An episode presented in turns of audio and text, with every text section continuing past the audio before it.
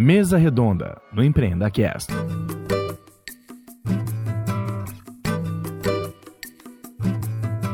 Olá, amigos sonhadores. Este é mais um episódio que a gente vai conhecer a teoria na prática. Estão presentes na mesa do EmpreendaCast Bruno Diniz. Fala, aí, tudo bom? Prazer estar por aqui. Edson Santos. Olá, Gabriel. Obrigado pelo convite. É um prazer estar aqui com vocês. Maravilha, Edson. E Matheus Lana. Opa, tudo bem? Muitíssimo obrigado pelo convite. Eu espero que seja bem legal essa conversa. Maravilha. Nós temos um tema bastante provocador, né? Que é basicamente sobre até quando irá durar a mora das fintechs no Brasil. Vale mencionar que estou aqui hoje sozinho, solitário, um cavaleiro solitário do EmpreendaCast. Meus amigos Gustavo Passo e Léo Ferreira me abandonaram, mas temos aqui uma mesa de extremo peso para conseguir conversar sobre esse, essa temática que a gente está trazendo aqui hoje. Então, só para falar rapidamente, o Bruno Diniz, ele é CEO e founder da Spiralen, além de ser chapter lead da FD, tá certo, Bruno? Exatamente. É só cargos importantes, né? Cargos em inglês, com nome... É, eles, eles são da, tirando a Spiralen que é daqui, a F-Data é da gringa e, e F-Data significa Financial Data and Technology Association, então é uma associação focada aí basicamente em implementação de Open Banking ao redor do mundo, tem ajudado aí seus membros nesse, nesse aspecto. Ótimo, tudo a ver com o tema que a gente vai discutir também hoje, daqui a pouco. O Edson Santos, que é CEO e fundador da Colink, certo, Edson? Certo, é isso mesmo. Mas mais do que isso, eu sou um eterno aprendiz sobre meios de pagamento. Estou nesse mercado há 21 anos, pouco, pouco tempo, mas uh, continuo aprendendo. Todo dia aprendo alguma coisa nova. É, o Edson é uma das maiores referências em relação a meio de pagamentos aqui no Brasil. Uma honra estar contando com a presença dele hoje. E vale mencionar que o Edson não só é um grande especialista no tema, como ele também criou a família para seguir esse tema, né, Edson? Alguns de seus filhos trabalham também com meio de pagamentos. Como é que você sabia disso? Você sabe, metade da minha, metade da minha família trabalha em meios de pagamento. Uma, é sério. Eu tenho quatro filhos, né? Um genro e uma neta. Eu, o Gustavo e a Renata e o Matt trabalhamos em meios de pagamento. São quatro em oito. Tá Nossa! É uma, uma família que tem o mercado financeiro na veia, né? Maravilha. E o Matheus Lana, que é co-founder na Smart certo, Matheus? Exato. Show de bola. Então, só para a gente começar aqui a nossa conversa hoje, vale mencionar que desde o início da visibilidade pública das fintechs no Brasil, lá em 2015, esse tema tem todo o holofote daqueles que trabalham com empreendedorismo, inovação e tecnologia. Mas a nossa provocação aqui no episódio de hoje é: até quando irá essa mora das fintechs no Brasil? Então, antes de a gente começar o nosso papo, só vale reforçar que essa temporada das mesas redondas do Empreenda é patrocinada pela IVE. A IVE, como o próprio Marcelão, nosso parceiro aqui de Empreenda gosta de colocar, é a Nespresso dos produtos de limpeza. Eles têm um modelo de negócio bem legal, onde você consegue fazer todos os pedidos de produtos de limpeza é, em modo de assinatura pelo site deles. E vale mencionar também que eles deixaram aquele velho e bom cupom de desconto para o sonhador do Empreenda Cast. Então, é só colocar Empreenda IVE no site da IVE que você tem um cupom de desconto com acesso. Tranquilo? Vamos lá, então. Pessoal, só para a gente começar aqui o nosso papo de hoje, eu queria trazer alguns dados para a conversa Primeiro dado que a gente tem aqui para dar um pouco de contexto ao sonhador que está nos ouvindo agora é que no Brasil, segundo o Fintech Mining Report é, do distrito, ele possui atualmente 550 fintechs mapeadas, sendo desses 550, 28% delas é, relacionadas a meios de pagamento. Então é um número bem expressivo aí de fintechs, especificamente aquelas que são classificadas como fintechs de meios de pagamento. E daí só um outro dado que é super relevante que, segundo o levantamento do Banco Interamericano de Desenvolvimento, 32% das fintechs na América Latina estão concentradas aqui no Brasil. Olha que interessante, né? De 18 países pesquisados, 32% estão aqui na, na América Latina. Então, pessoal, isso tudo para a gente começar a escutar um pouquinho da opinião do Bruno, do Edson e do Matheus, muito para que a gente consiga colocar essas primeiras perspectivas desse cenário, né? Então, a primeira pergunta que eu tenho para vocês é o porquê vocês acreditam, vocês três, a partir das experiências diferentes que cada um que vocês têm, que esse tema de fintechs já foi tão relevante no Brasil e ainda continua sendo tão relevante, sabe? Considerando toda essa quantidade de fintech que a gente tem atualmente e com tudo que a gente vive hoje em relação a esse cenário. Então, o porquê as fintechs já foram tão relevantes e continuam com essa relevância tão grande aqui no Brasil, na opinião de vocês? Para responder a tua pergunta, eu vou me concentrar basicamente nas fintechs de meio de pagamento, conhecidas como subcredenciadoras ou subacquirers, como quiser. Que elas são quase um terço de todas as fintechs que a gente tem no Brasil. Elas foram surgindo aos poucos, sem chamar muita atenção, normalmente escondidas. A palavra subcredenciadora era, na verdade, um baita de um palavrão entre as credenciadoras na época, antes da abertura do mercado. Então, a partir de julho de 2010, é que começam a surgir muito mais forte, mais, mais precisamente em 2014. Mas por quê? Porque as credenciadoras são intermediárias e elas dependem, obviamente, de uma credenciadora para poder processar uma transação de pagamento. Então, nesse sentido, elas sempre roubam um pedaço da margem da credenciadora. Né? Mas a partir da abertura do mercado, os novos entrantes, como a Global Payments, a Elavon, a Stone, Elavon que depois foi comprada pela Stone, a DIC e etc., elas precisavam crescer. E, obviamente, dependiam de distribuição eficiente, já que elas não contavam com o banco, com uma rede de, de estabelecimentos, de rede de agências bancárias, para poder trazer esse cliente para elas. Por exemplo, na Global, eu fui presidente aqui, nós somos extremamente acolhedores das subs. Então, eu ajudei muitas vezes como mentor dessas fintechs. Algumas das grandes que conhecemos hoje nasceram com a gente lá na Globo em 2013. Então, você mencionou 2015. Veja, 2013 começa muito mais fortemente. Hoje nós temos mais de 200 subcredenciadores no Brasil. Algumas surgiram das empresas de fomento, porque elas viram nos recebíveis com cartão uma oportunidade, um ativo de muito valor, já que o cheque havia eh, estava diminuindo e continua diminuindo no Brasil. Outras surgiram por empreendedores que já tinham competência relevante na área comercial. Então, eles podiam fazer uma distribuição, trazer cliente a custo baixo.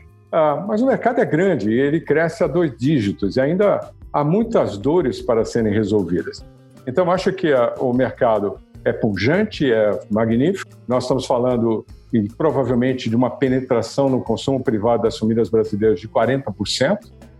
É, se você olhar para os estabelecimentos comerciais possíveis de aceitar cartão, provavelmente a gente está perto de 30% desses estabelecimentos. Ou seja, no que diz respeito a fintech de meio de pagamento, nós temos muito espaço para crescer e vamos continuar crescendo. Eu sou muito otimista com relação a esse mercado. Respondi a sua pergunta?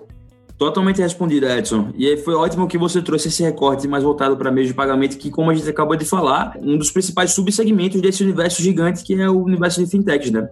Mas daí, Matheus, pegando um gancho no que o Edson acabou de falar, na sua perspectiva, no seu cenário de atuação, por que você acha que ainda continua sendo tão relevante esse tema de fintech aqui no Brasil como um todo? É, eu acho que o Edson foi muito feliz quando ele colocou que ainda tem muitas ineficiências, muitas dores nesse mercado. Nesse momento que os novos entrantes, eles entram e conseguem, talvez com muito mais agilidade, e atacando alguma coisa que já está estabelecida, trazer algum benefício assim, constituir uma empresa, uma marca e ter algum êxito foi bom, eu acho que compôs bem essa mesa porque eu não entendo nada de meio de pagamento. Então eu brinco que eu entendo muito bem de fintech, de investimento em renda variável no Brasil. Fora isso, eu só dou palpite. Ah, então, o, e é, assim, só que na verdade a minha primeira startup eu montei em 2008 em, em investimentos em bolsa. A Smartbot, nosso CNPJ de 2011, a marca de 2014. E eu já participei de vários programas, seja de investimento, de aceleração, de incubação. Então, de mentoria. Então, eu vejo muitas fintechs nascerem. Bom, conhecer o Bruno, que está aqui com a gente. E você também, né, Gabriel, desses tipos de programas de ecossistema. Então, a gente vê muito, muita fintech nascer, muita coisa surgindo.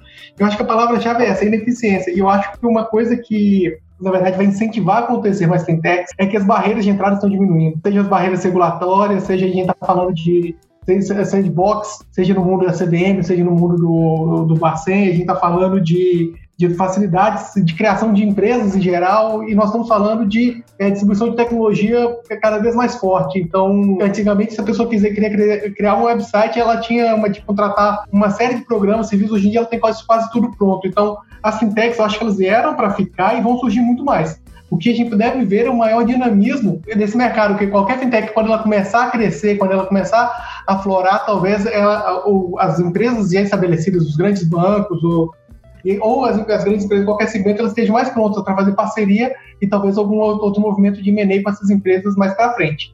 Mas eu acho que a palavra-chave é essa. Tem muita ineficiência ainda no Brasil. Isso é bom porque entra alguém, agrega valor pra, no processo, na cadeia e captura um pouco desse valor e monta uma nova empresa. É, e daí, Matheus, você falou a palavra ineficiência, né? Que é uma palavra-chave, acredito eu, nesse universo de fintech. E aí eu queria trazer para você, Bruno, se você também acredita que ineficiência é, é uma chave para esse universo e, caso seja, quais seriam as outras chaves aí, qual, os outros grandes pilares desse, é, desse segmento de startups aqui no Brasil hoje em dia? Concordo aí, acho que as opiniões tanto do, do Edson quanto do Matheus, acho que trouxeram visões interessantes sobre esse tema, mas eu, eu gostaria de adicionar o seguinte, é bom a gente tentar olhar como é que era esse cenário do mercado financeiro antes desse movimento todo, né? Então a gente sempre durante muito tempo é, a gente ficou de certa forma aí diria refém, né, de, de, de, de provedores de serviço que eram apenas aqueles é, que tinham escala e a escala que eu coloco aqui são escala escala inclusive física, né? Então assim a questão da capilaridade, rede de agências, é, tudo isso, né, que, que os grandes bancos tiveram durante muito tempo aqui no Brasil foi preponderante para que a atuação deles fosse a principal, praticamente a única que a gente tinha aí em termos de, de diferentes produtos e serviços financeiros. É, e aí a gente teve a abertura do mercado aos poucos. Eu entendo também que quando a gente fala de, de, fintech, não tem como a gente ignorar os dois componentes, né? Tanto o componente de regulamentação, porque sem regulamentação você não consegue avançar em modelo de negócio. A gente tem vários casos aí na história, é, inclusive aqui no começo da, da década passada, como foi o caso da Fair Place, que é uma, uma empresa que tentou fazer o primeiro peer-to-peer lending aqui no Brasil, né, que para quem não sabe é aquele empréstimo entre pessoas, intermediado, uh, e que tomou uma, uma advertência e o Ministério Público fechou eles. Então, assim, a questão da regulamentação é super importante para que a gente tenha essa viabilização. E esse movimento de regulamentação vem acontecendo desde aquele ponto que o Edson colocou aí da abertura do mercado de adquirência aqui no Brasil e vem avançando com diversas outras ações que acho que a gente vai conseguir explorar aí ao longo do tempo. E a questão da tecnologia, que também vai destravando novos modelos de negócio, né? São dois pontos. E outro ponto também que acho que a gente não pode ignorar é o ponto é, humano, né? A questão do customer centric, né? A questão do, do, do atendimento com, com um olhar no, no, cliente, que durante muito tempo foi negligenciado pelos players estabelecidos aí do mercado e que as fintechs trouxeram um novo vigor nesse aspecto dando mais atenção ao, aos clientes, dando mais atenção à, à, satisfação desse cliente, é o que ele realmente precisava e, e, gostaria e almejava dentro da questão de consumo de produtos financeiros, né? Então a gente sempre foi bem relevante, né, respondendo a tua pergunta, até o momento que a gente está aqui, a questão da criação das fintechs, e eu entendo que é, novos movimentos regulatórios combinado com novas tecnologias e esse olhar dado para o cliente que veio para ficar, né, é, vai conseguir fazer com que a gente abra ainda mais é, caminhos aí pela frente. Gabriel, posso complementar só uma, um ponto que o Bruno falou que eu acho que faz muito sentido também, é que o, o mercado financeiro, ele sempre foi um mercado que ele sempre atraiu muitos, muitos, é, muitas cabeças grandes e caras, no sentido que ele sempre pagou muito bem, ele gira muito dinheiro, tem margens maiores, a gente vê que banco ele tem lucro na crise ou quando a economia está boa, por exemplo, eles pagam muito bem, conseguem atrair pessoas muito boas.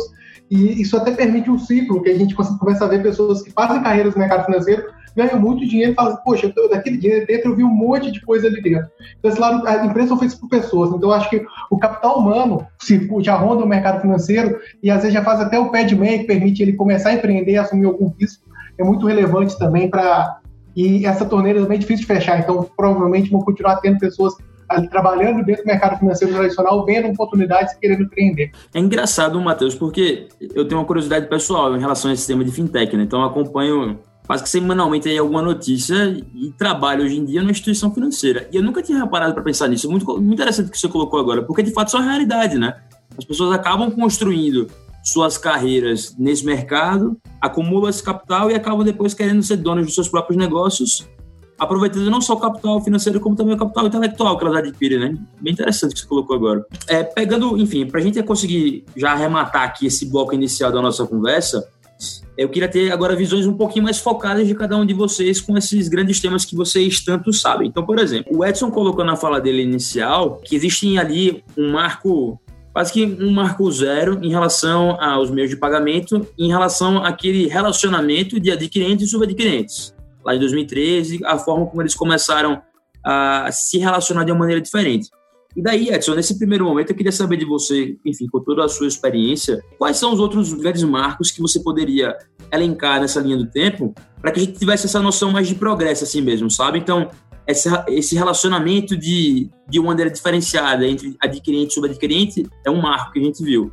O ponto que o Bruno colocou que é extremamente relevante, junto com a fala do Matheus, em relação a toda a questão regulatória, a criação das sandbox, que daí, sonhador, para você que não sabe desse termo, sandbox, me corrija se eu estiver errado, por favor, especialistas aqui na mesa, mas é basicamente aquelas estruturas de experimentação regulatórias que o Banco Central aqui do Brasil cria para fazer alguns testes de redação da regulação em si, antes mesmo da inovação ser criada. Então, por exemplo, um dos casos que foram bem icônicos aqui no Brasil foi a liberação é, de instituições de crédito fornecer é, possíveis créditos sem necessariamente passar por grandes bancos, né? Que aconteceu lá em, em meados de 2018. Então, Edson, na sua opinião, quais seriam esses grandes marcos que a gente tem nessa linha do tempo que você encara como fundamentais para a gente chegar nesse cenário de hoje que a gente vive em relação às fintechs no Brasil? Falando especificamente da relação entre subcredenciadoras e as credenciadoras, correto? Pode fazer esse recorte ou recorte mais geral, fique à vontade.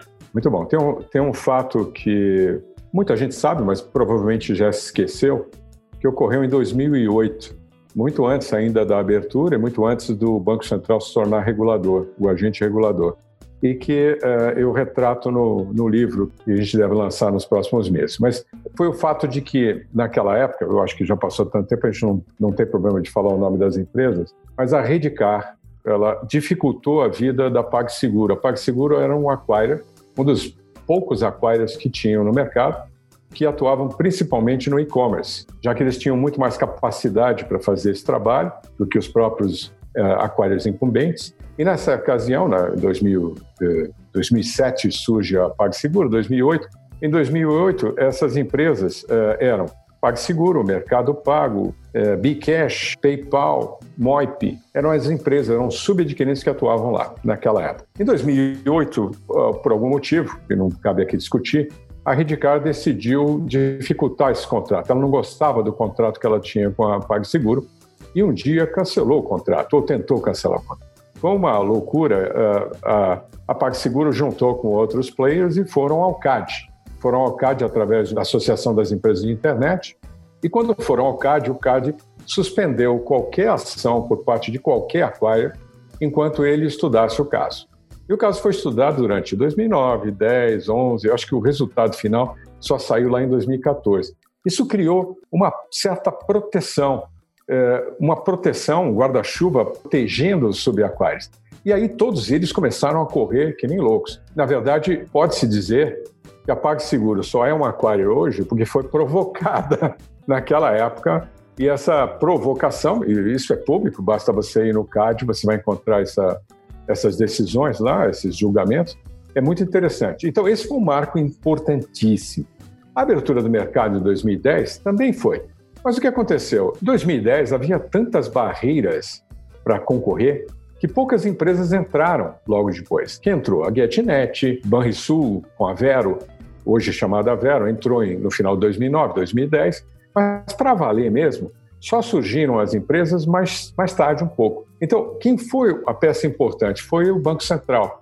Quando o Banco Central, pela lei que eu não vou lembrar o número, 12 mil, qualquer coisa, os nossos ouvintes podem procurar ou já sabem, ele se tornou o agente regulador do mercado de meios de pagamento, incluindo não só os bancos, que ele já regulava, mas também todas as empresas de pagamento, que não eram reguladas pelo Banco Central.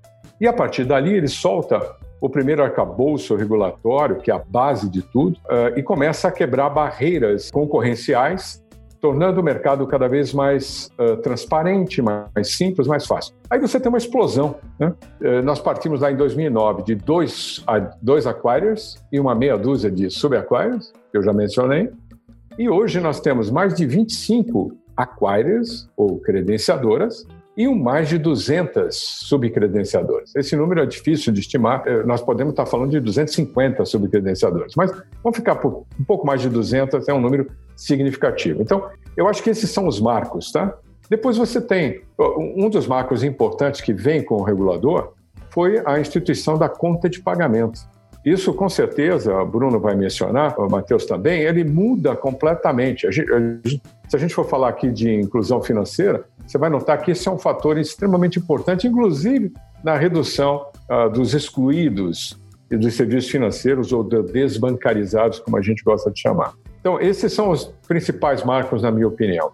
Perfeito, Edson. É, só um comentário em relação à sua fala que não tem a ver em si com o conteúdo, é que você falou que escreveu um livro, certo? Qual é o nome do livro que você já escreveu?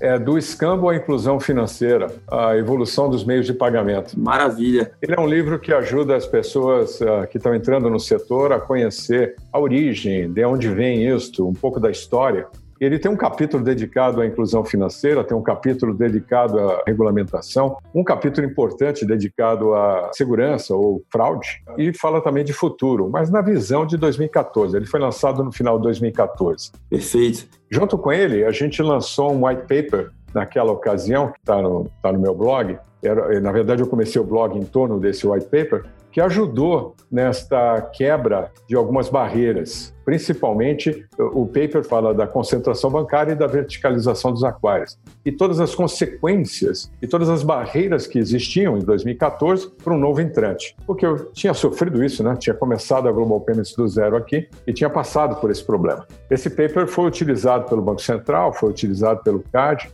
e produziu efeitos interessantíssimos. Interessante, Edson, que interessante. E daí vale comentar também que Bruno também é autor de livro, certo, Bruno? Qual é o nome do livro que você escreveu? Exato, o livro chama O Fenômeno Fintech, é, ele foi lançado agora em janeiro, é, no começo desse ano, é, onde eu também tento abordar desde o do começo do movimento fintech lá fora, né, e como ele se espalhou pelo mundo, como ele tomou força no Brasil e suas diferentes facetas, né, inclusive os diferentes subsegmentos. É, e falo também de China, também tem um capítulo dedicado para a China, um, um dedicado para a é, inclusão financeira também. É, mas é um verdadeiro aí, é um apanhado especificamente voltado para fintech, seus diferentes é, subverticais de uma forma geral, né? Perfeito. Bruno, então vou até pegar um gancho no que você acabou de falar agora. Inclusive, o Matheus daqui a pouco deve lançar um livro, né? Porque só tem autor de livro nessa mesa. Daqui a pouco o Matheus está escrevendo também uma peça a ser lançada em algum momento, certo, Matheus? Nossa, eu confesso que não me vejo escrevendo um livro tão cedo. Ai. Não, já plantou uma árvore? Não, eu já plantei uma árvore e já lancei uma marca de caixaça. Eu acho que para essa década tá bom. Pô, chegou perto. Matheus, que... Matheus, escreva. Não, não precisa é... do livro. não, não, não perca a oportunidade de escrever. É uma experiência fantástica. Difícil, dolorido, mas quando você termina é um, é um orgasmo. Então, eu, eu, tenho, eu, eu, tenho quatro filhos. Eu, eu plantei um pomar numa chácara que eu tive. Estou indo para o segundo. Então já estou cumprindo o meu papel. Cumpri o papel, a, a missão na Terra, né? Para mim está faltando um filho ainda, mas, então, mas vai acontecer. Maravilha. Você falou uma coisa super interessante que eu vou até cortar a, a pergunta para você agora, para pegar esse gancho que foi é, quando você mencionou é, em relação ao seu livro esse aspecto quase que comparativo, né, do cenário aqui do Brasil, da China e de outros países. Você que é um profissional que vive é, dando palestras aí fora do país também e dando opiniões é, sobre o universo brasileiro aqui de fintechs para fora do Brasil, eu queria ter a sua opinião justamente nesse aspecto de comparação, sabe? Quais são as jabuticabas brasileiras que a gente tem atualmente que você acha que são as características que só aqui no Brasil a gente consegue encontrar em relação ao mercado de fintech? E quais são é, os aspectos que a gente consegue compartilhar ou até mesmo divergir olhando para um cenário mais global é, desse segmento de startup? O que, é que você acha?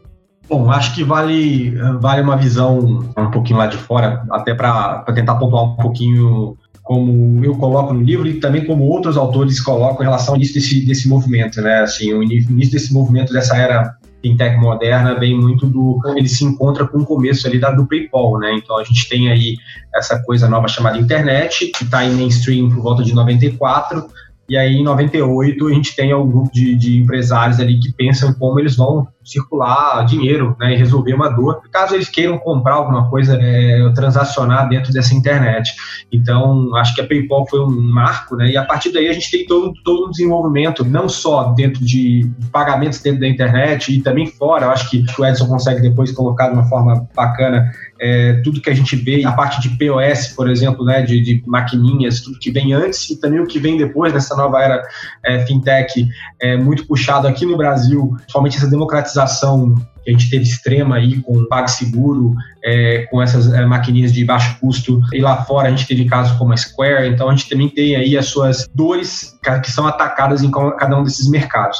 O que eu gosto sempre de relativizar, e isso eu falo também quando, quando dou palestras e, e, de uma forma geral, é que cada país aí a gente tem uma a gente tem um ambiente diferente e, e, e as famosas receitas de bolo elas não, não, se aplicam, né? Eu acho que não se transpõe de uma forma tão simples. Acho que muito é falado em relação, por exemplo, ao, ao, ao ecossistema chinês.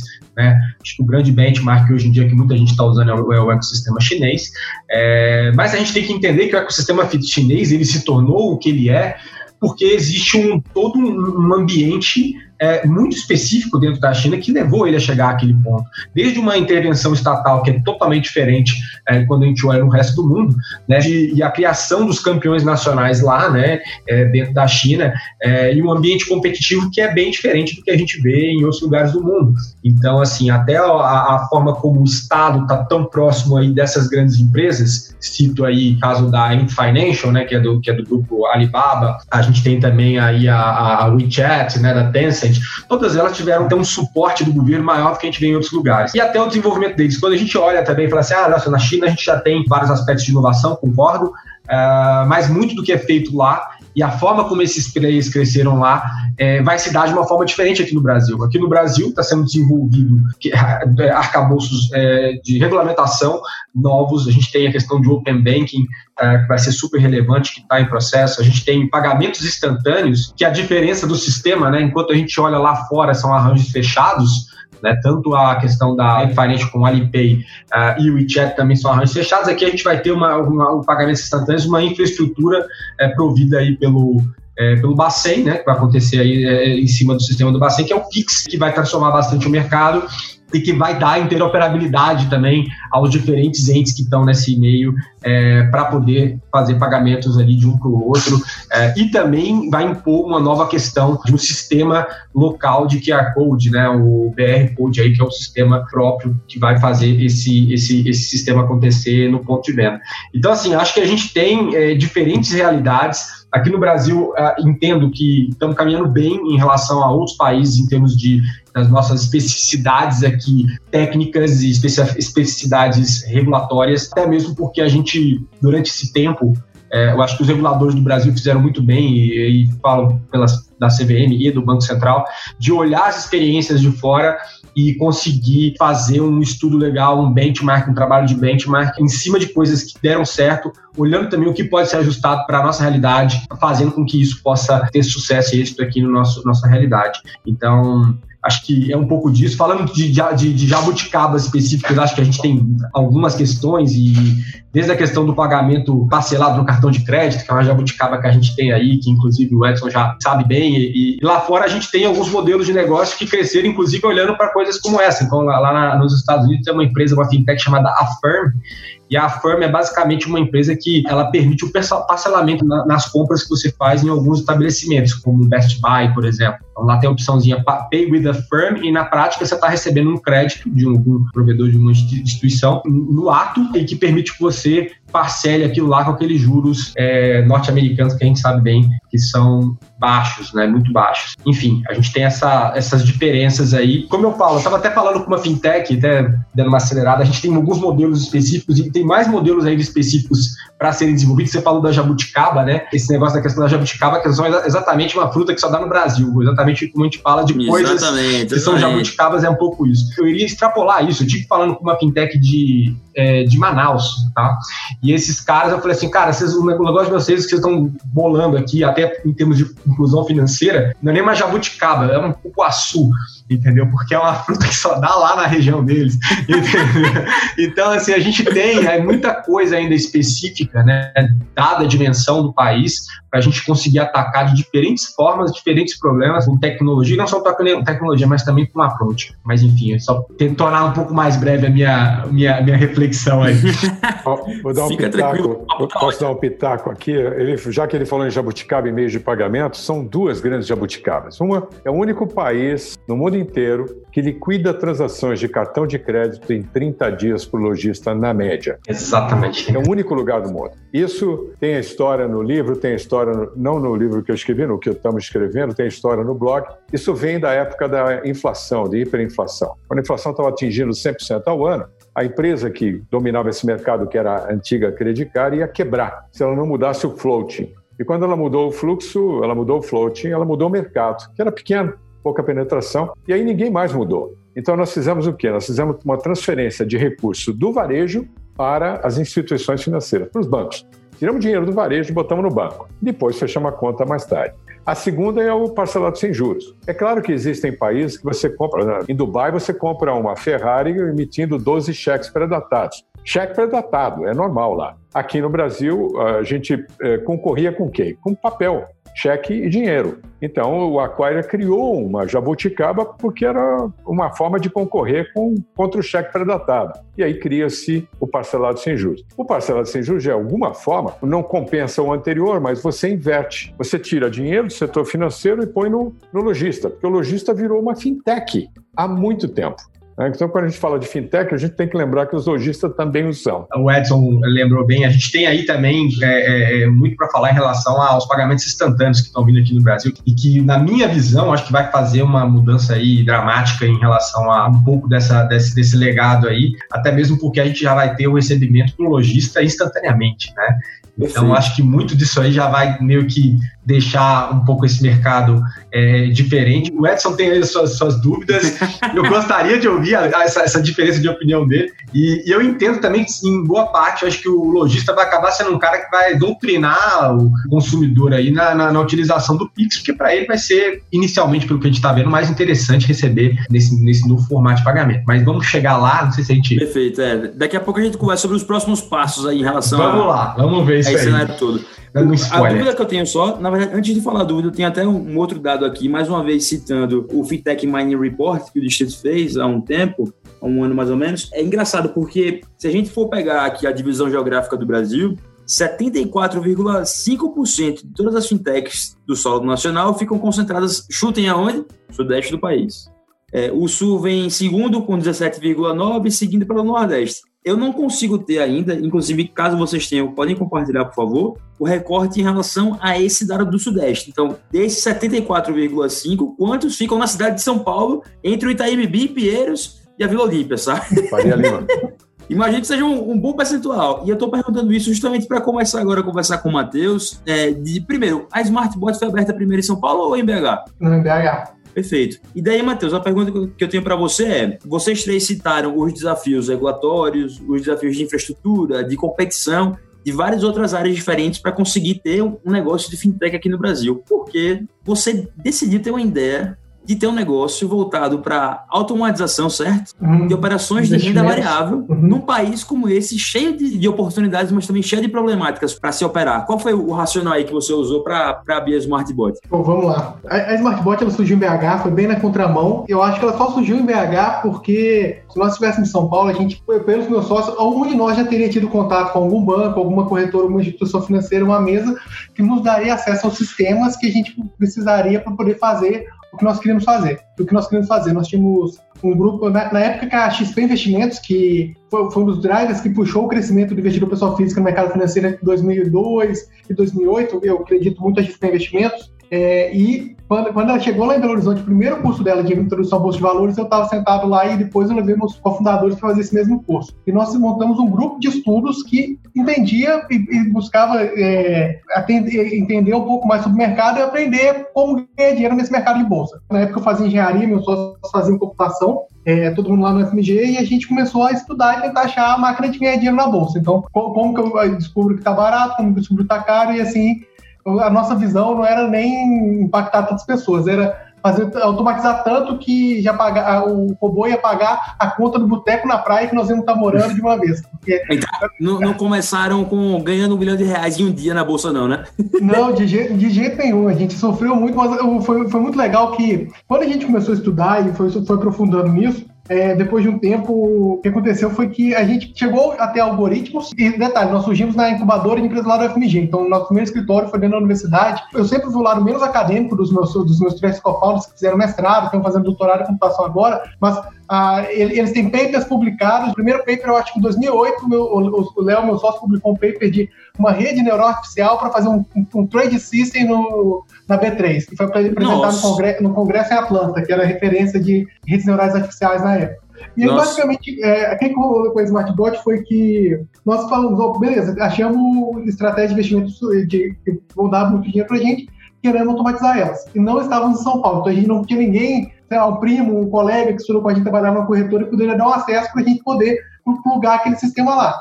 Então eu, eu brinco, porque nós éramos aqueles nerds que estavam na garagem, lá em BH, nós tivemos que fazer todo o sistema de automatização de envio de ordens para a nossa solução. A gente bateu na porta de algumas corretoras, aí na época tinha até uma.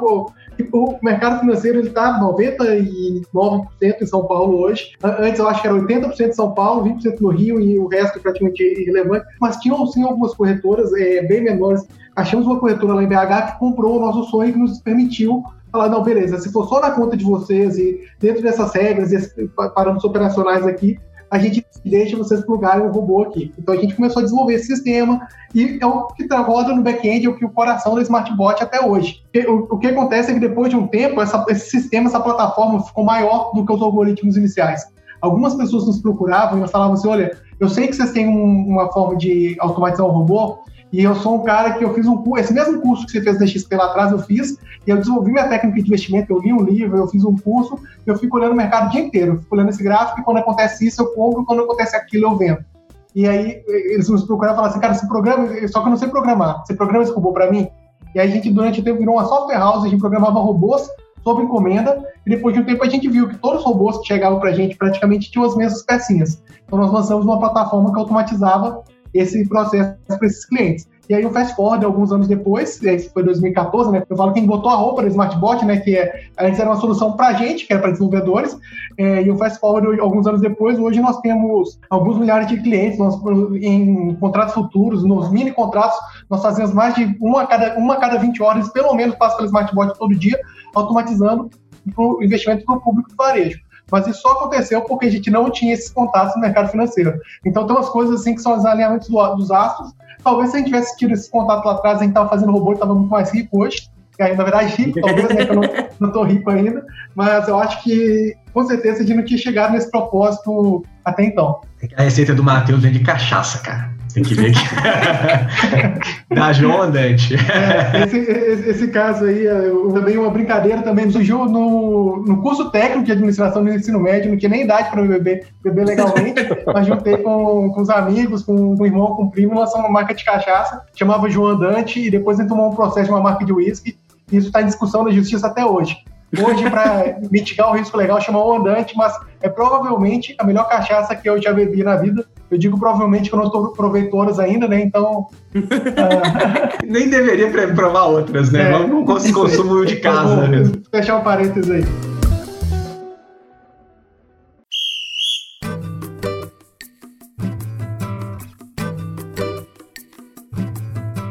Maravilha, pessoal. Só para a gente quebrar agora o bloco e chegarmos no, no, outro estágio da nossa conversa aqui, vale só reforçar é, o nosso patrocínio é, da Fit Anywhere. Eu não sei se vocês conhecem, mas a Fit Anywhere é, é, uma solução muito, muito massa que visa que a gente consiga otimizar as nossas academias dos nossos prédios, dos hotéis que a gente tem acessível. Obviamente que estamos, num, infelizmente, numa fase de pandemia, a gente não tem acesso a esse tipo de equipamento, mas todo o time da Fit Anywhere está preparando lá no aplicativo deles, na solução deles, vários treinos para que a gente consiga fazer em casa. Então, Fit Anywhere, mais que parceiro aqui do, do Empreenda, vale muito conferir todos os conteúdos, tudo que eles estão fazendo agora nessa fase de pandemia.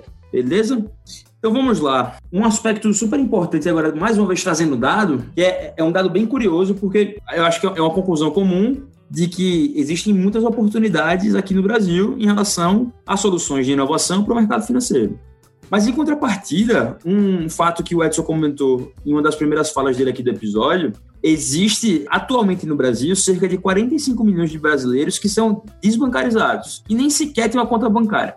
Então, a provocação que eu trago para vocês é como a gente consegue discutir ao mesmo tempo inovação no mercado financeiro, tentando otimizar processo, ganhar eficiência, mesmo morando num país que não consegue nem oferecer o mínimo serviço bancário para todos os seus cidadãos? E quais seriam possíveis soluções para que a gente consiga ter pelo menos a camada mínima de oferecimento de serviço financeiro hum, é, dada de uma maneira mais democrática aqui no país, sabe? Talvez seja uma pergunta não tão simples de responder, mas a gente queria muito ouvir a opinião de vocês sobre esse tema. O que é que vocês acham? Posso começar a brincadeira? Vai lá, Edson.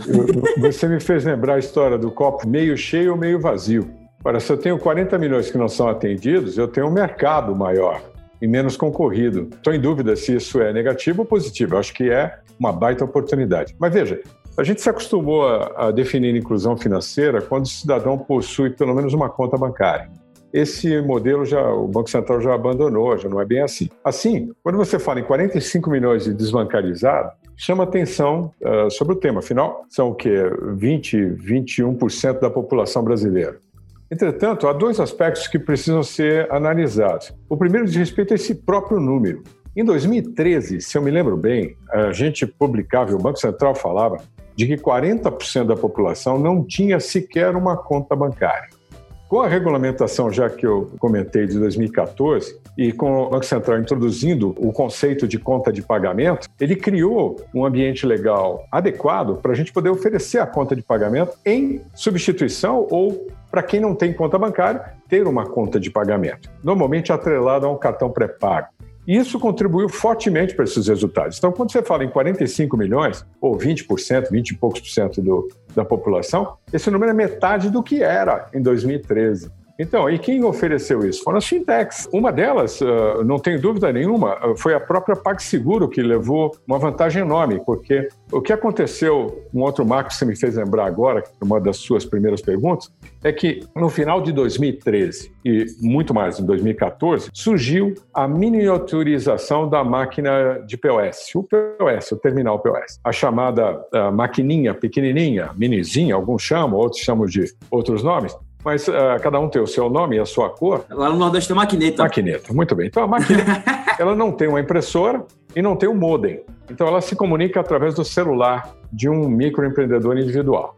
Isso fez com que uh, barateasse a capacidade de oferecer meios de pagamento para esse MEI, que pode ser um vendedor de porta em porta, alguém vendendo a rede na praia, alguém vendendo sua obra, uh, não importa. Alguém prestando serviço e oferecendo. 70% dessas pessoas não tinham nenhum tipo de conta bancária. Então, mesmo que você oferecesse a maquininha, se não tivesse a conta de pagamento, era praticamente impossível você liquidar transações se não fosse numa conta bancária ou numa conta de pagamento. Então, é, esse conjunto veio justamente para ajudar a diminuir esse número. O outro aspecto que eu acho que precisa fazer um break e voltar é a gente se esquece que, mesmo que não tenha uma conta bancária, uma boa parte desses brasileiros tem algum tipo de acesso a algum tipo de serviço financeiro. Eu vou explicar por quê. Não faz parte das estatísticas, mas o Brasil tem mais de 700 emissores. O último número que eu vi eram 750 emissores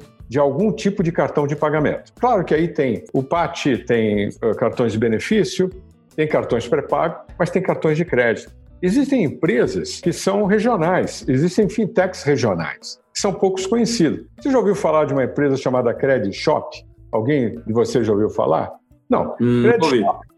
Ela, uhum. é, ela nasceu há muito tempo atrás e ela é um arranjo de pagamento, um emissor de cartão, uh, portanto, uma instituição emissora de cartão de crédito e é também uma instituição de pagamento como credenciadora. Ela domina o Piauí e parte do Maranhão. Lá não é Visa ou Mastercard, não, é Credit Shop. Só que uh, você vai dizer, ah, mas esse é um mercado pequeno. Só estou te dando um exemplo. Se você pegar os 700 emissores, tirar uh, os bancos conhecidos, tirar as empresas de benefício, você vai ver que tem um número significativo e que não estão nas contas oficiais, não fazem parte da estatística do Banco Central, não faz parte da estatística da BEX e é pouco conhecido. Eu acho que esse número é representativo. E aí também tem um monte de fintech que não está na nossa conta. Não aparece no Fintech Lab, não aparece no, nos outros uh, agentes. Então, eu vejo uh, com muito otimismo o avanço na inclusão financeira uh, na sociedade brasileira, principalmente por dois motivos. Primeiro, já mencionado pelo Bruno, que é o PIX. o pagamento instantâneo, que depois a gente pode falar mais de detalhe, eu não quero entrar em detalhe aqui para não ficar longa a resposta, Mas ele vai. Uh, o primeiro objetivo é eliminar o papel moeda e, e dar a esse indivíduo uma capacidade de utilizar um meio eletrônico para carregar, para receber, carregar os seus valores, guardar os seus valores. Vale lembrar, eu, eu menciono muito isso no meu livro, eu digo o seguinte: só imagine que você, duas vezes por mês, recebe o seu salário em dinheiro. E você não tem conta bancária, você recebe em dinheiro. E por acaso, como é que você vai para casa? Onde você guarda o seu dinheiro?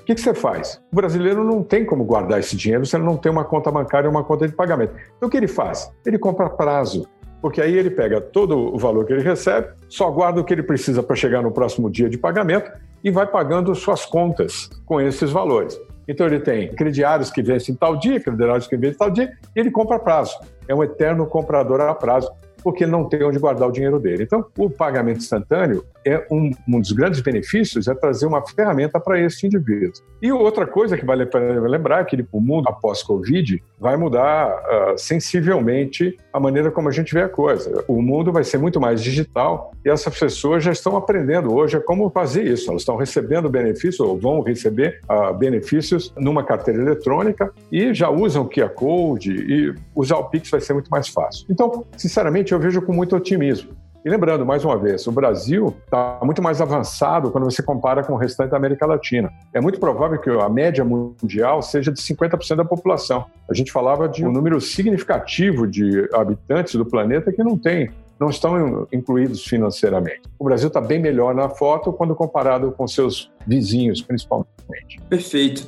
Matheus, fazendo esse recorte agora, pensando na sua perspectiva de empreendedor, na sua perspectiva de quem trabalha diretamente com é, o mercado imobiliário nesse caso, como é que você encara esses grandes desafios estruturais que a gente tem aqui no Brasil para fazer com que as soluções de inovação ataquem esses desafios? É, o brasileiro, historicamente, ele não tem muita educação financeira para poder investir é, em ativos financeiros, né? E a gente tem até uma cultura talvez venha, venha da hiperinflação, talvez venha de alguns fatores é, culturais, de considerar alguns ativos assim muito comum. Eu conversando com meu pai, meus tios, eles vêm muito, por exemplo, o mercado imobiliário como mercado de investimento. Mas imobiliário, assim, eu vou comprar um apartamento, eu vou comprar é um ativo que vai valorizar ao longo do tempo, alguma coisa que vai gerar algum lastro, etc. E outra coisa, a gente estava muito acostumado também, a grande maioria dos brasileiros, não os 10 ou 5% mais ricos que formam toda a bolha aí da Faria Lima e da classe média alta para cima das, das, grandes capitais. O pessoal do patinete.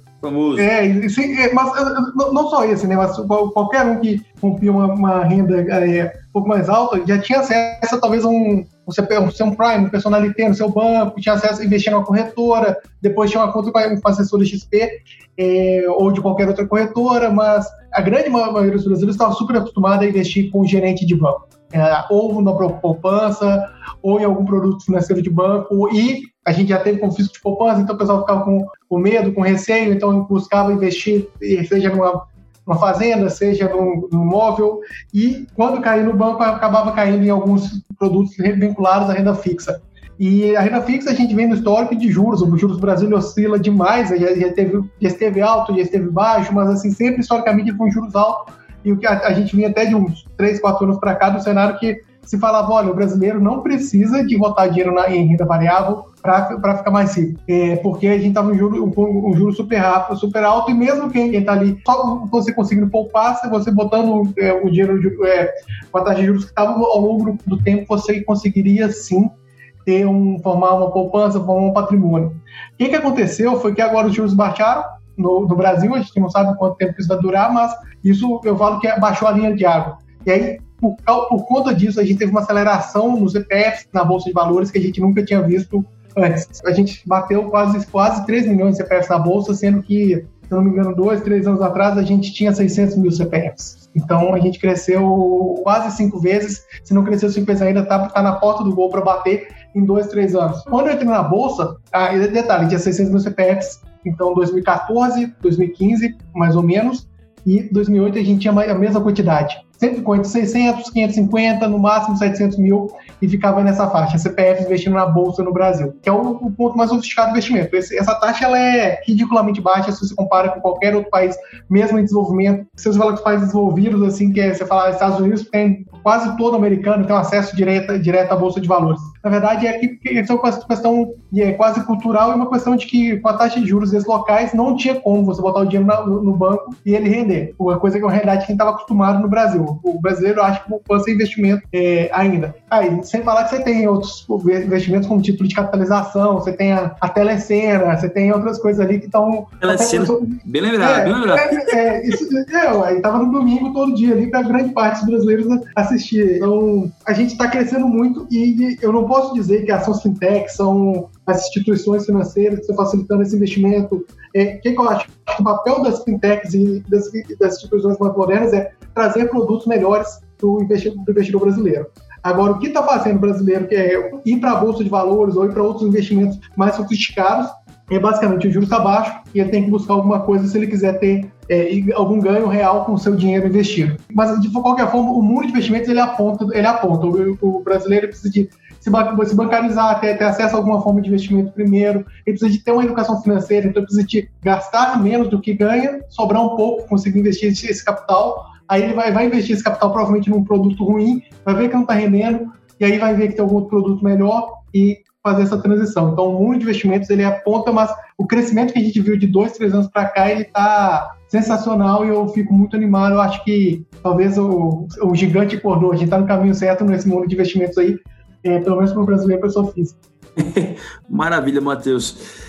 Trazendo a bola agora para o Bruno, mais uma vez, Bruno, reforçando essa, esse tópico sobre essas grandes questões estruturais que a gente ainda tem no Brasil é, e que, a princípio, as fintechs conseguiriam resolver. Como é que você enxerga é, esses grandes problemas e quais é, você acha que são as grandes soluções que as fintechs poderiam trazer para essas problemáticas que a gente tem aqui atualmente? Bom, acredito que existe também, né, eu acho que um esforço ah, dos reguladores do Banco Central, inclusive, na agenda dele, é, na última agenda e também na agenda hashtag, que é a última, de também contribuir com a inclusão financeira. E para tal, né, é, criar um ambiente é, de negócios propício para que novos modelos né, de negócio surjam aqui no mercado financeiro, é muito importante. Então, eu entendo que há uma preocupação genuína nesse sentido. Né? E eu, eu acho que é importante também, Gabriel, assim, a gente vê que todo esse movimento de, de, de abertura, eu acho que o, que o Edson colocou em relação à questão da conta de pagamento, então aquele dado que você tinha de um número X que caiu pela metade do que a gente entende como desbancarizado, isso certamente foi absorvido uma boa parte por fintechs, né? Isso só num movimento aí de coisa de sete anos para cá, é, a gente ainda tem ainda todo um caminho para percorrer e que o regulador está fazendo a parte dele em termos de pavimentar essa via, né? E mais do que isso, eu acho que existe também é, e a gente tem que começar a olhar e que já acontece em outros, outras partes do mundo, que é essa coisa um pouco mais cross-vertical, né? Então, assim, quando a gente olha hoje porque o varejo, é, de uma forma ou de outra, começa a entrar em serviços financeiros digitais, porque o varejo durante muito tempo já esteve em serviços financeiros, né? Basta a gente olhar aí para casas é, Bahia da vida, né? A Via Grupo Via Varejo, se olhar para Magazine Luiza, é uma porção é, assim, relevante do, da receita deles vem em serviços financeiros, né? Todo esse crediário que eles mantêm aí junto com seus consumidores. E o que, que vem acontecendo, né? A gente começa a ver o um movimento desses players para a questão de oferta de produtos e serviços financeiros digitais. Vale ressaltar ali, por exemplo, uma iniciativa tem várias, mas vou pegar essa em específico, que é o Banqui, né, que é uma que é uma espécie de banco digital é, criado pelo pela Via Varejo, né, que é o grupo aí dono do Ponto Frio, Casas Bahia, que é, vale lembrar que pô, Via Varejo é o maior vendedor de smartphone do Brasil, tem mais de mil pontos físicos. Eles têm também um relacionamento muito muito bom com a base da pirâmide, tá? A base da pirâmide confia muito mais numa Casas Bahia do que num banco XYZ aí é, que tem no mercado. E esse cara é, é um cara que está sempre com um carnê ali para pagar desses caras. Então ele, ele acaba de comprar o sofá, ele está pagando uma, um liquidificador, ele está pagando, entendeu? ele sempre está naquele relacionamento.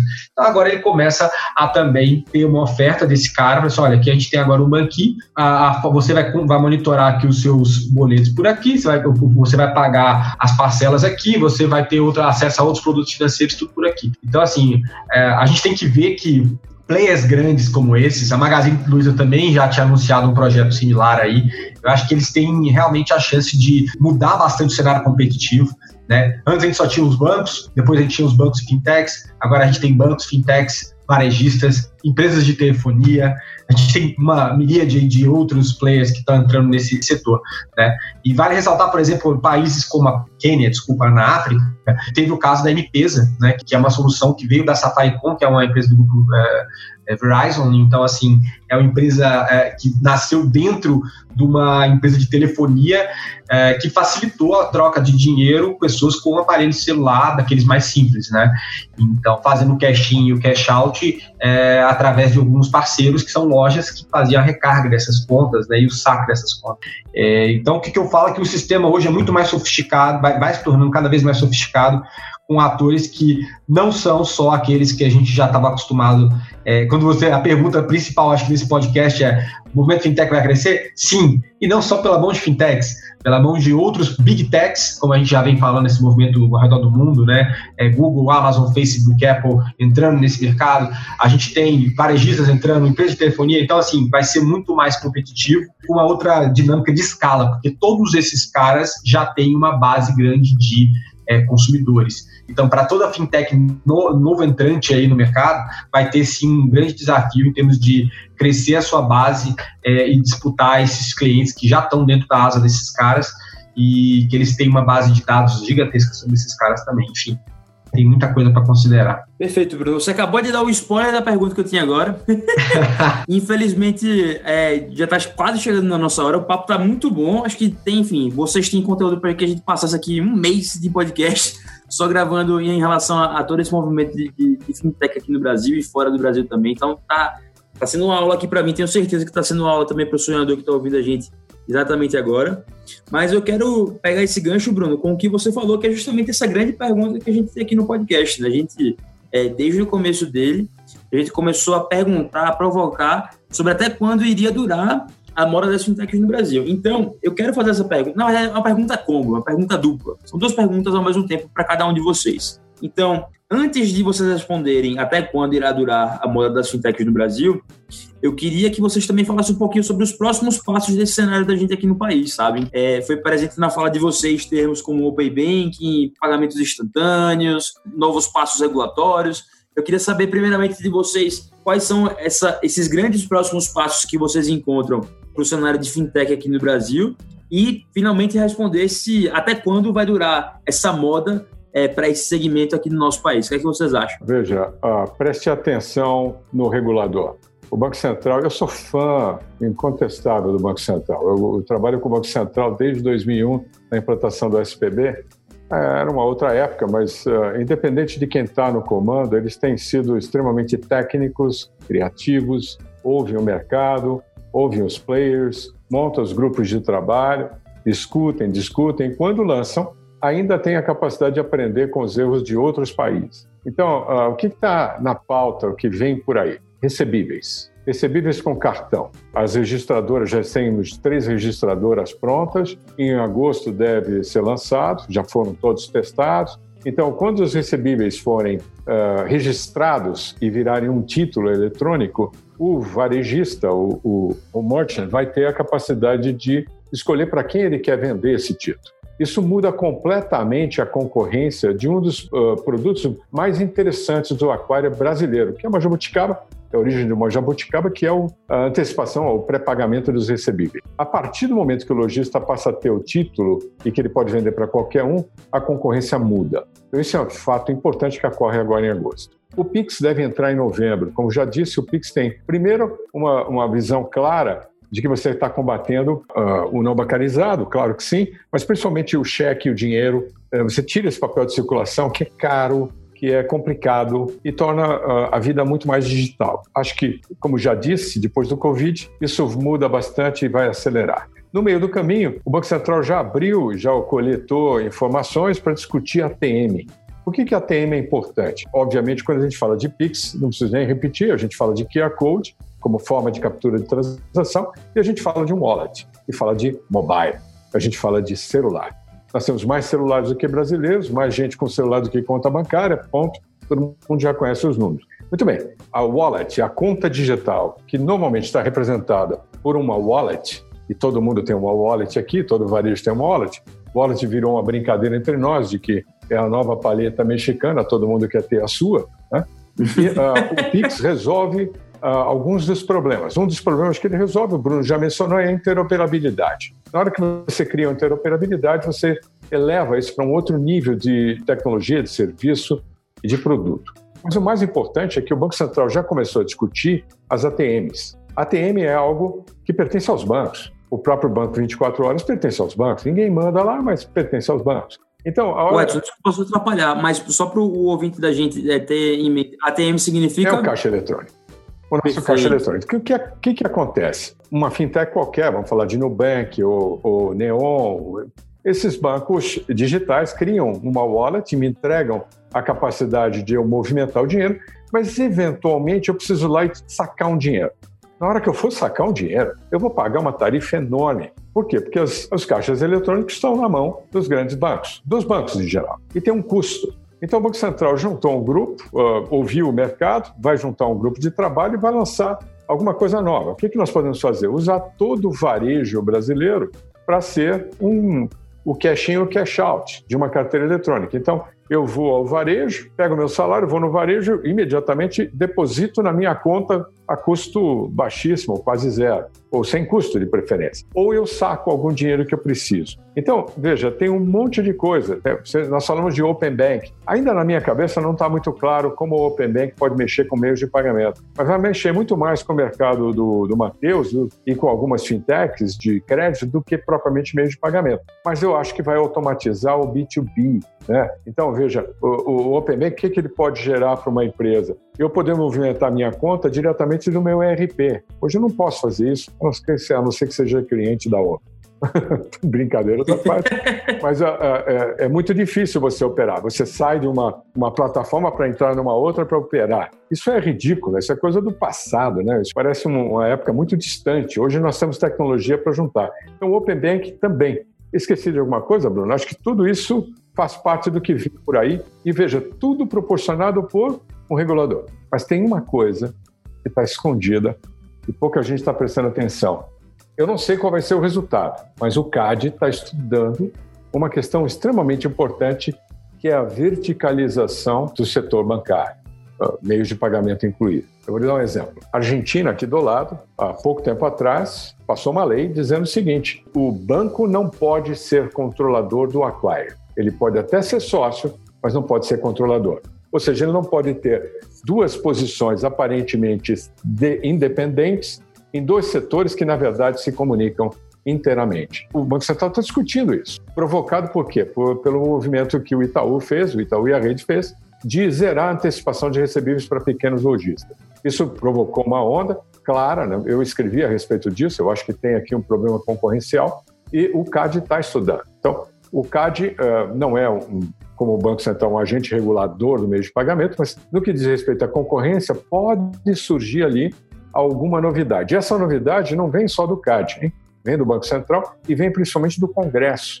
Há um ano atrás, se eu não me engano, o Bruno deve se lembrar disso, tivemos uma, mais do que uma audiência pública, tivemos uma CPI dos cartões e teve um, um documento, um relatório muito complexo que foi entregue no CAD, que menciona isso e pede para o CAD discutir o assunto.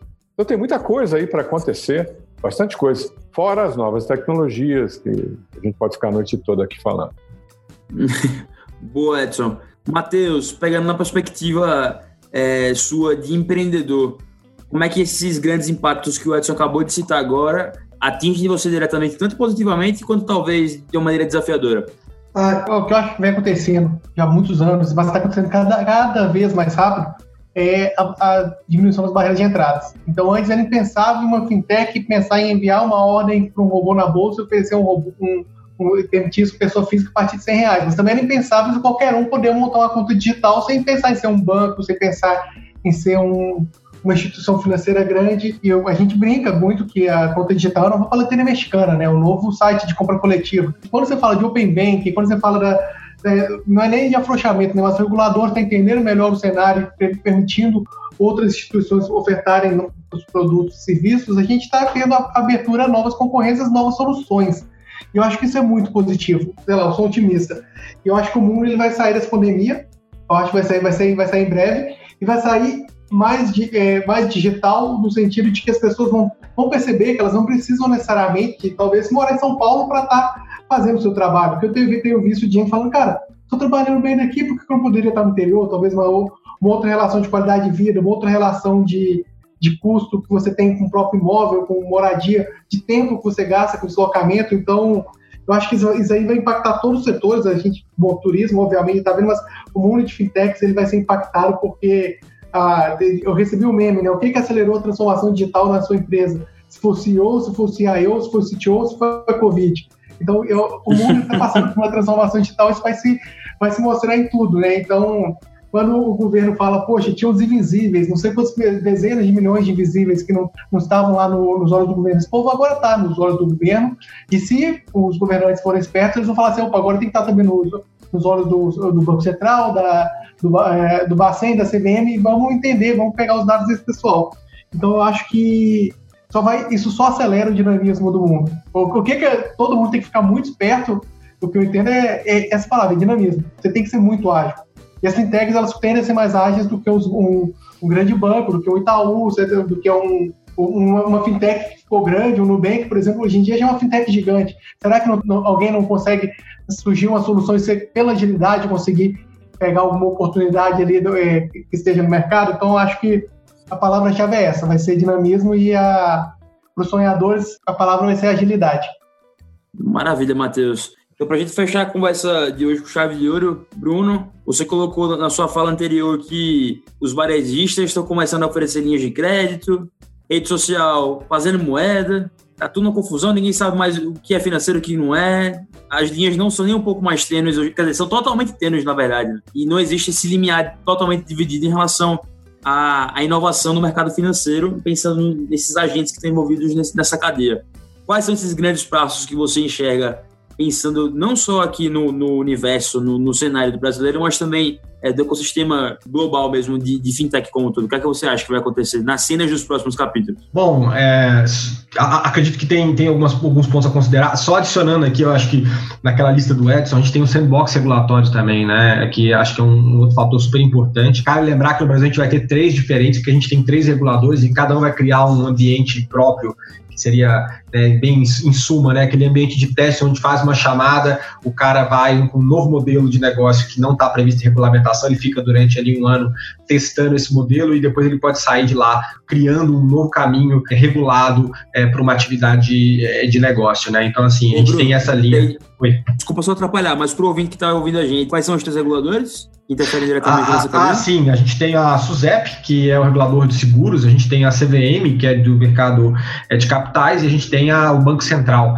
Então, cada um deles vai ter um, um seu próprio sandbox, né? Então, estava é, previsto para acontecer agora ao longo desse ano, o Covid deve, ter, deve dar uma mexida nisso aí, talvez mais para o fim do ano, no começo do próximo, é, onde vão ter as chamadas para as startups com novos modelos de negócio que vão poder é, passar por esse processo e, no fim, ter uma regulamentação sendo criada em cima daquele modelo novo. Né? Então, esse é um ponto também que eu acho que é importante colocar, fechando essa parte de regulação.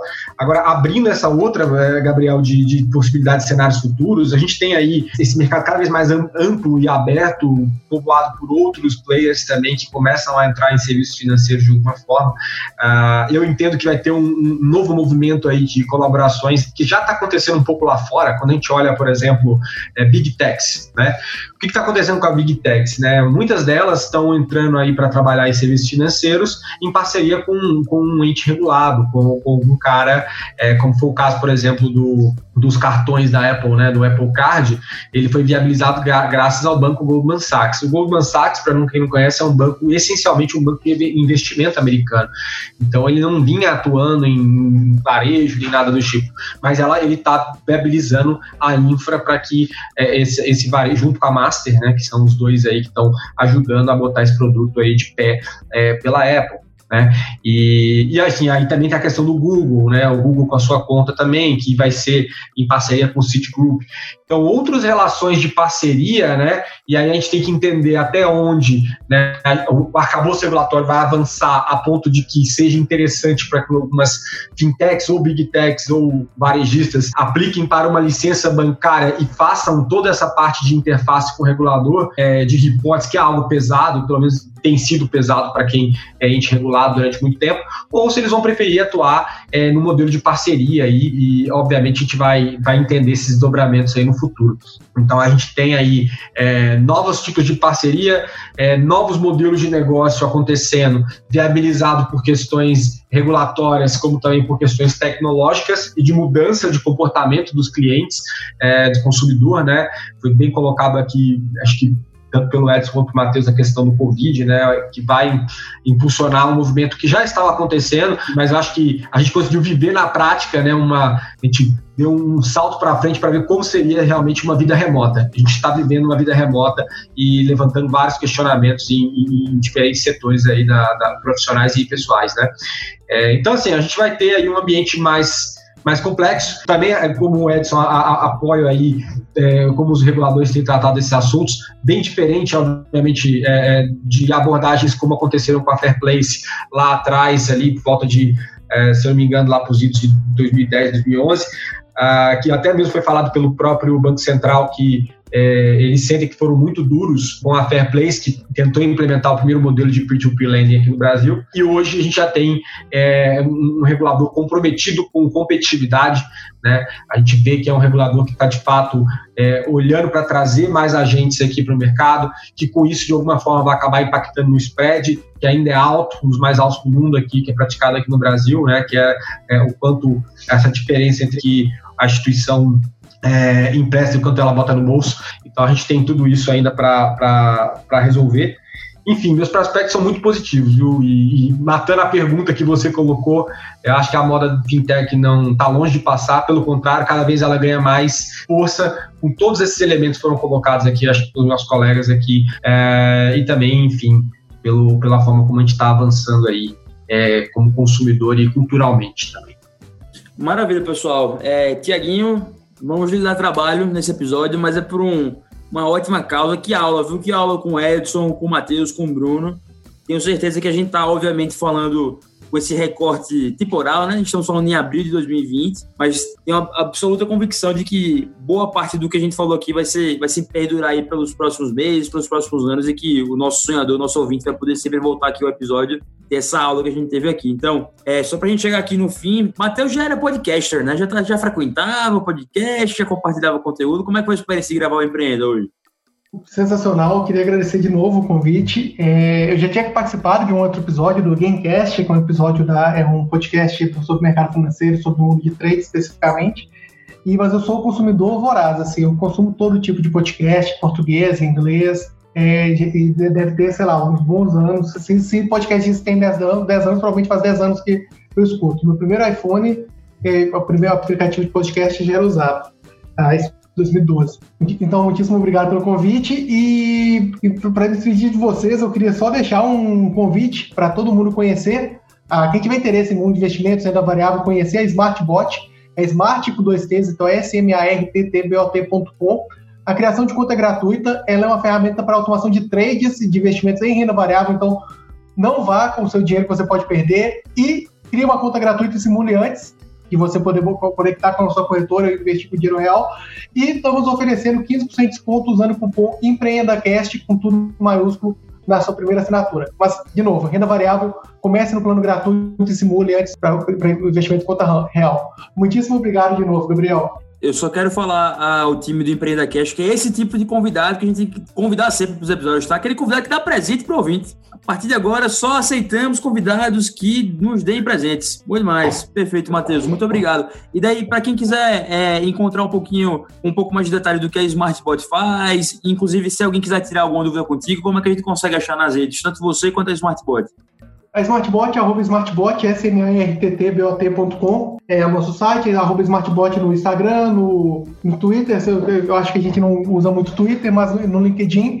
Mas o melhor canal é o nosso site entrar nos nossos grupos de Telegram. É, a, a Smartbot ela se baseia muito em comunidades, então tem muitas comunidades de investidores e de traders que trocam muitas ideias. Então, pelo nosso site, cria uma conta, você vai receber os canais e procura lá. Eu sou arroba Matheus Lana no Twitter e no Instagram, mas eu sou bem difícil de me, me, comunicar. Eu uso mais, eu acho que eu acesso mais as redes sociais da empresa do que as minhas próprias. mas se você quiser me seguir no Instagram, você vai ver muita foto de comida, de cachorro, de Netflix. Tá? É isso que Eu costumo postar lá. O pack da qualidade de vida, né, basicamente. Sei. É, cachaça de vez em quando. Olha aí, hein? O produtor, importante ter o seu produto ali exposto. Mas em contrapartida a você, Matheus, que não usa muitas redes sociais, nós temos o nosso amigo Bruno, que é um influencer, né? Um fintech influencer. influencer. Então, Bruno, é, como é que foi gravar esse episódio não, hoje aqui no Empreendedor? Gabriel, temos que aproveitar o Bruno enquanto ele não, não tenha mais seguidores, que daqui a pouco eu acho que vai ter tanto seguidor que não vai conseguir conversar mais com a gente. daqui a pouco ele já tá, tipo, arrasta pra cima, né? Ele já tá naquele arrasta pra cima. Bruno, como é que foi gravar hoje aqui o episódio com a gente? É, como é que a gente faz para achar você, a Spiralen, a F-Data nas redes? Bacana, meu caro. Bom, foi um prazer aí gravar. Já tinha também gravado um anteriormente com a Dani Carvalho, é, no Café Comigo lá dela. Recomendo aí vocês verem que são é, entrevistas aí com algumas pessoas de determinados segmentos, eu acho que é super válido. É muito mais um papo sobre a vida mesmo que ela, que ela levanta lá e, acho que vale também esse, esse, esse eu vi esse podcast. É, Café Comigo, que chama da Dani Carvalho. Enfim, é, foi bem, bem, bacana, agradeço novamente, acho que super legal ter a presença aí pô, também do Edson, do Lana, sua aí, Gabriel, também sou super fã do trabalho de todos vocês. Uh, falar sobre as redes sociais, eu também, como o pessoal já, já brincou aí, eu sou bem ativo é, nas redes sociais, então você pode me encontrar no Instagram, Bruno EV Diniz, né, E de Escola V de Vida Diniz, no, é, nomezinho para todas as redes que eu uso, né, é, uso bastante também o LinkedIn, é, tem também o meu livro, que eu acho que vale divulgar um pouquinho, né? Que tá aí, tá aí, saiu em janeiro, chamou Fenômeno Fintech. Você pode encontrar ele nas principais livrarias aí, ou, ou também pela pela Amazon, que eu acho que é um canal aí que muita gente acaba consumindo aí, enfim, tanto o Kindle dele, agora até a Amazon está colocando muitas, muitos livros é, em, em, promoção por causa da quarentena, então esse livro já chegou a ter mais de 50% de desconto no, no Kindle, e, e inclusive está em um desconto, não chega a ser 50%, mas está um desconto interessante também, vale aí, é, eu não consigo dar um código específico agora, mas já deixo claro que na Amazon está sempre em desconto, é, principalmente nesse período. É, então, novamente, Fenômeno Fintech, e também tem o meu site, que é o brunodiniz.com, lá também reúne minhas redes sociais e algumas coisas uh, gerais que eu escrevo em alguns veículos também. Então acho que vale dar uma olhadinha. É isso, brigadão. Eu tava brincando sobre o Bruno ser influencer, mas quando eu mencionei que eu acompanho quase que semanalmente alguma notícia do, do mercado de tech aqui no Brasil, muito da minha fonte vem do Bruno. Então, perfil super ativo no Instagram, principalmente no LinkedIn, com uma curadoria ótima e uns direcionamentos bem claros e objetivos para todo mundo sobre essas grandes atualizações do mercado de inovação para as finanças. Então, Bruno, obrigado pela presença, tá? Valeu, meu caro, prazer foi meu. Edson, para fechar, o que, é que achou de, de gravar o EmpreendaCast aqui hoje? Como é que a gente pode te encontrar na rede? A gente sabe que, além do livro, você também tem um blog, certo? Que você mencionou aqui já. Como é que a gente faz para te encontrar lá? Mas antes, ó, obrigado pelo convite. Eh, foi um prazer trabalhar com vocês hoje, principalmente poder contar é, e trocar ideias com o Bruno e com o Matheus, foi enriquecedor. Esse eu acho que é o meu quarto podcast. Eu fiz um, o primeiro, foi muito engraçado, eu não, não sabia bem o que eu estava fazendo, mas de repente era um podcast. eu fiz com a Stella Investimentos o ano passado. Depois eu teve uma participação no Primo Rico, muito interessante, divertida. Depois eu fiz uma com o pessoal da ZUP, um podcast na nuvem, um papo na nuvem, alguma coisa assim. Esse foi muito legal, e, mas eu acho que o que a gente discutiu mais o assunto, mais focado, foi o teu. Eu te parabenizo por isso. Claro que a gente poderia ficar aqui mais quatro, cinco horas falando sobre o assunto, tem muito para falar, mas eu deixo para você ler o meu próximo livro, que ainda não tem nome, mas fica ligado aí nas redes sociais. Provavelmente o livro sai até antes de junho, ele deve sair. O livro anterior eu já comentei, você pode encontrar em qualquer lugar, só serve mesmo para quem está no setor de pagamentos e ainda não conhece bem o setor e gostaria de aprender alguma coisa. E você pode encontrar, eu ainda sou blogueiro, uh, parece coisa do passado isso, estou naquela dúvida se eu transformo isso num podcast ou não, mas ainda não tenho a sua competência, Gabriel, então vai ficar como blog por enquanto. Nada disso, com essa voz de radialista, com certeza faria um sucesso danado. Uh, a gente tenta, né? Então, uh, fazia sucesso no, no, início da minha carreira com as meninas, mas agora não faz diferença. edsonbolink.wordpress.com é o meu blog, mas você acha o meu material normalmente ou no LinkedIn, no Facebook ou mesmo no Twitter. Só procurar pelo meu nome você está lá. Agora, o Matheus me criou um desafio. Ele trouxe um presente para os seus clientes, eu tenho que trazer também alguma coisa. Então, Olha aí. O que nós estamos fazendo é o seguinte: uh, nessa fase de Covid, a gente tem ajudado principalmente os empreendedores, as novas empresas, startups, fintechs, que estão passando por um momento muito difícil. Então, aquele que quiser e uh, eu puder ajudar, fica aí uh, aberta a possibilidade de uma mentoria pro bono. É, é, claro que eu não posso atender 200 empresas, mas sem dúvida nenhuma farei o meu melhor para poder atender. Se precisar de alguma coisa, quiser alguma dica, se eu puder ajudar, me procura e a gente conversa. Tá bom? Maravilha. Inclusive, eu falo por depoimento próprio, tá? Eu estava fazendo uma pesquisa na semana passada. É, o Bruno me indicou o contato do Edson, que prontamente conversou comigo durante mais de uma hora sobre todo esse cenário de meio de pagamento aqui no Brasil. Então, realmente, essa generosidade do Edson é, é, é vivida na vida real. Então, Edson, muito obrigado viu, pela disponibilidade, por estar presente aqui com a gente hoje. É um prazer, prazer é nosso. Maravilha. Então, para você, sonhador, que quer estar mais perto do EmpreendaCast, vale sempre lembrar que a gente tem um grupo no Telegram, caso queira ter acesso a ele, basta mandar uma mensagem para a gente lá no nosso Instagram, pelo inbox, é, pedindo para entrar no nosso grupo, tá? Para você que ainda não segue o EmpreendaCast nas redes sociais, é só procurar por arroba EmpreendaCast no Twitter, no Instagram, no LinkedIn, no Facebook, que a gente está sempre por lá. E também para você que quer apoiar nosso trabalho, vale sempre mencionar que nós temos nosso programa de apoio lá no PicPay. Só procurar por EmpreendaCast lá na plataforma. Meu nome é Gabriel Coelho Sarmento, podem me procurar no LinkedIn e no Instagram. E nosso site é www.empreendacast.com.br. Então é isso, pessoal. Muito obrigado por mais esse episódio de hoje. Nos vemos na próxima semana e tchau!